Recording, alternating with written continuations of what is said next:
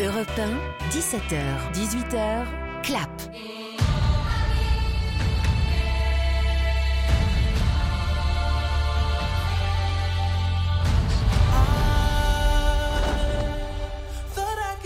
On l'avait prédit, hein, on l'avait espéré aussi, et puis ça s'est confirmé. Je parle bien sûr du succès d'Avatar 2, La Voix de l'eau. Qu'est-ce que j'ai aimé ce film? Et il vient de dépasser les 8,6 millions d'entrées en France depuis sa sortie mi-décembre. hein. Ça fait à peine euh, trois semaines qu'il est dans les salles. Il a dépassé le milliard de dollars de recettes à travers le monde. Il Et est demi même. Milliard et demi, ouais. Il est à ce jour le plus gros succès de l'année 2022 dans les salles euh, françaises. Il détrône évidemment Top Gun Maverick de loin. C'est juste 15 fou jours. et hein. ça fait Il a en dépassé 15 Top jours Gun à en peine. 15 jours. Bah, ouais. Comme quoi, ça fait les, plaisir. les bas-fonds marins font mieux fonctionner que les avions dans le ciel, hein, tout simplement. Et comme quoi, quand il y a des, des bons films, eh bien les gens vont au cinéma et ça c'est plutôt rassurant. Oui, oui. Alors après, c'est- on va pas se mettre à faire des avatars en France demain ou après-demain, vu le coût de financement. Mais ce qui est intéressant, c'est ce qu'on et ce qu'on ne sous-pèse pas encore à l'heure actuelle, c'est à quel point c'est novateur. Je suis pas en train de vous dire que c'est l'invention du parlant, mais quand Mhm. même, il y a quelque chose dans, les- dans la technicité qui serait beaucoup trop long à expliquer ici de James Cameron qui fait qu'on assiste à une certaine innovation dans le, dans le cadre du cinéma à l'échelle mondiale. Et pour rappel, un Avatar, le premier volet, avait dépassé les 14,7 millions de spectateurs en salle. Je pense qu'on va largement dépasser ce score. Oh, ça va tripler, et sachant qu'il y a en plus un avatar qui va, un troisième avatar Ouais. qui arrive en qui 2024 est déjà déjà, prêt. et un vrai. 5 en 2026. Et oui, oui. Et le 3 se passera où, vous savez? Non. Vous avez lu ça? Ah, vous avez lu Ah, ben non. Ça se passera, euh, il y aurait des volcans, et il y aurait des méchants navires en fait. Oui, sur- des méchants navires. Oui, c'est ce que nous a dit James Cameron. Il a envie un petit peu d'amener de l'ambivalence parce que là, c'est vrai qu'on avait quand même un peu le cœur brisé à la fin de Tout à fait. épisode. Tout à fait. On, en- on ne vous en dit pas plus parce qu'il y en a peut-être encore qui ne l'ont pas vu. Donc euh, allez-y. Alors évidemment, après Avatar, un autre film a explosé euh, le box-office. C'était un film européen et on l'aime beaucoup aussi. On l'a beaucoup défendu.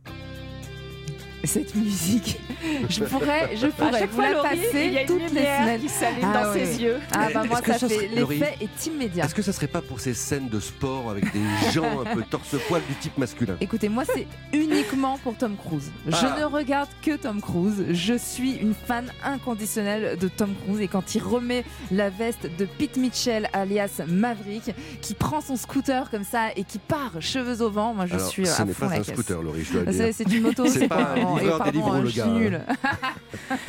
Mais c'est vrai que Maverick, c'est fascinant là-dessus. Le sujet et l'objet, c'est Tom Cruise avant tout. Avant tout. C'est quand même la star ultime. Et notez que c'est quand même deux films ultra basiques, quoi, qui fonctionnent sur un mode Rambo, des notions extrêmement euh, patriarcales. Enfin, Oui, et puis des suites qui se sont fait attendre. Et Oui, puis comme quoi, voilà, l'émotion est toujours au rendez-vous. 6 millions, 6 millions 800 000 entrées euh, et des poussières. Le film est d'ailleurs est actuellement euh, disponible sur MyCanal. Et puis alors derrière, il y a eu d'autres succès. hein. Les Mignons 2, incroyable succès également de Jurassic World, Le Monde d'après. 3 874 000 entrées.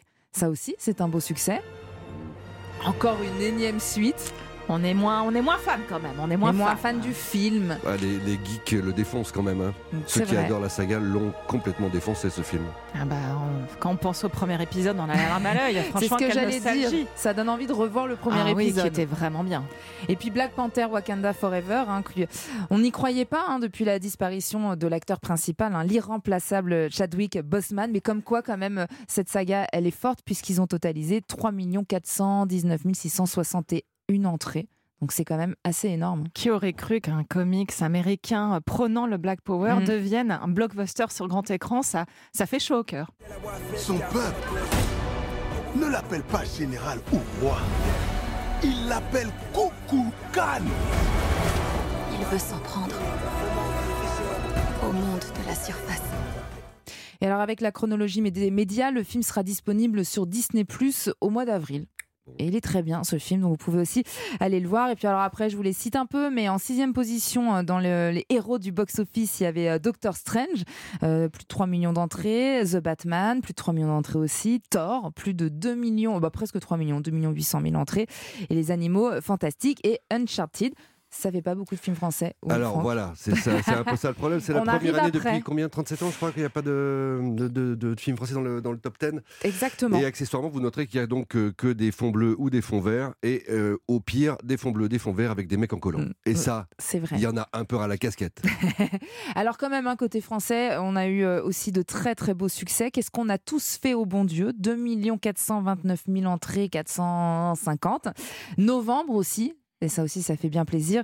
Euh, le film de Cédric Jimenez, le film Coup de poing sur l'enquête qui a permis de retrouver euh, les auteurs des attentats du 13 novembre, a totalisé 2 380 000 entrées. Vous faisiez quoi le soir du 13 novembre? Tout ce que je peux vous dire, c'est que la main qui vous frappe, elle va encore vous frapper. Il y aurait deux terroristes, peut-être trois, en fuite dans Paris. Je veux que tous les indiques, tous les infiltrés, tous les flics de France se coordonnent. Et Cédric Jimenez, c'est quand même le nouveau chouchou du box-office en France, hein, puisqu'on rappelle que Bac Nord aussi avait créé l'événement, son précédent film. Oui, et il s'inscrit vraiment dans la lignée de Bac Nord où il y a une efficacité, de l'émotion, mais euh, sans pathos. Et ce qui est aussi bien dans Novembre, c'est que Cédric Jimenez nous fait suivre cette petite partie de l'histoire très intense qui a suivi l'attentat et que finalement on est très peu à connaître. Et puis surtout, si les, gens n'étaient pas prêts en fait à, à, voir et à parler des attentats, là c'est vraiment un film d'enquête, c'est-à-dire qu'on est au cœur de cette fourmilière de police et on, suit cette enquête passionnante, c'est très bien fait. Il y aura sans doute plein de films sur les attentats à faire. Et moi, j'ai hâte, par exemple, que quelqu'un se lance dans l'adaptation euh, de V13. Ah, d'Emmanuel Carrère. D'Emmanuel Carrère, qui est un livre totalement sidérant, mais alors il va falloir être monumentalement couillu pour aller adapter ça, quoi. Ah, ça va venir.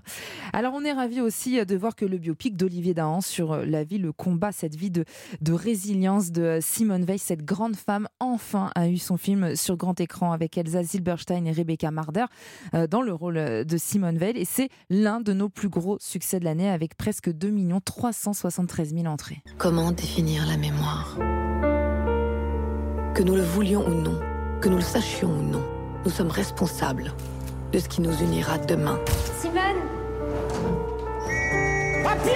Pourquoi il m'attaque comme ça? Il ne supporte pas ce que tu représentes. Il y avait une attente hein, quand même, on l'attendait, hein, cette vie de Simone Veil sur grand écran. Une immense icône et, quel plaisir de savoir qu'un biopic qui lui est consacré fonctionne autant, et notamment auprès du jeune public. Mmh. On aurait pu croire qu'elle serait oubliée, on savait bien nous que non, mais en réalité, ce film permet à, des 10-12 ans de découvrir euh, ce destin. Cette euh, partie de l'histoire aussi, puisque ça parle de la Shoah, les camps. Mmh, exactement, et c'est une idée euh, d'Elsa de, Zilberstein qui a initié ce projet, et elle a bien fait. Et puis derrière, Maison de retraite, hein, on il était sorti en début d'année 2022, mais il a quand même atteint les 2 millions d'entrées. Super héros malgré lui, qui était le précédent film de la bande à Fifi. Je dis précédent parce qu'Alibi.com 2 arrive, et pareil, il a presque atteint les 2 millions d'entrées.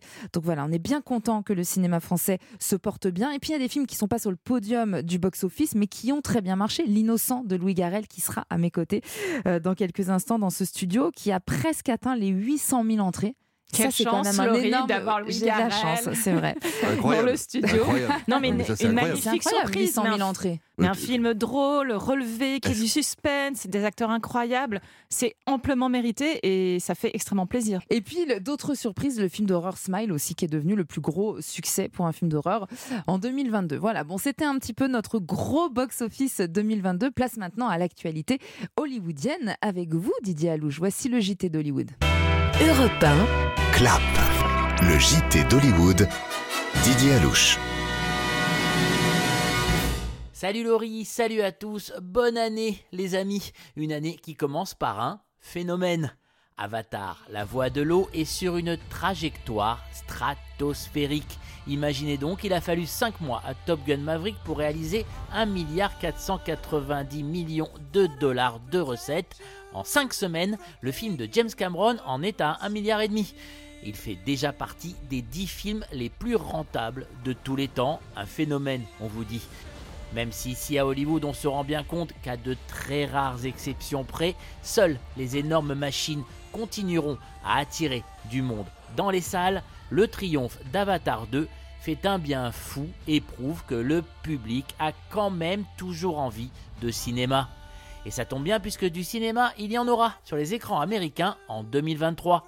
Et de toutes sortes, de la franchise bien sûr, puisqu'on verra 5 nouveaux Marvel, 4 nouveaux DC, un dixième Fast and Furious réalisé par un Frenchie, Louis Leterrier, un quatrième John Wick, la première moitié du septième Mission Impossible, le cinquième Indiana Jones, le prequel de Hunger Games ou encore un reboot des Transformers.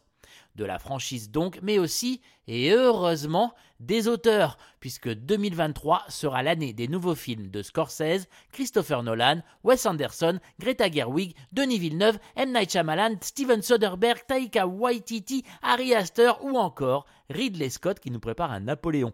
Bon, on va pas porter la poisse, mais au moins dans les salles, 2023 a tout pour être une bonne année. Merci beaucoup Didier Alouche. Dans un instant, c'est Louis Garrel. Sophie va rester, dans les parages puisqu'elle est fan de Louis Garrel. Il sera dans ce studio accompagné de Juliette Jouan pour nous parler du film L'Envol. A tout de suite sur Europe 1.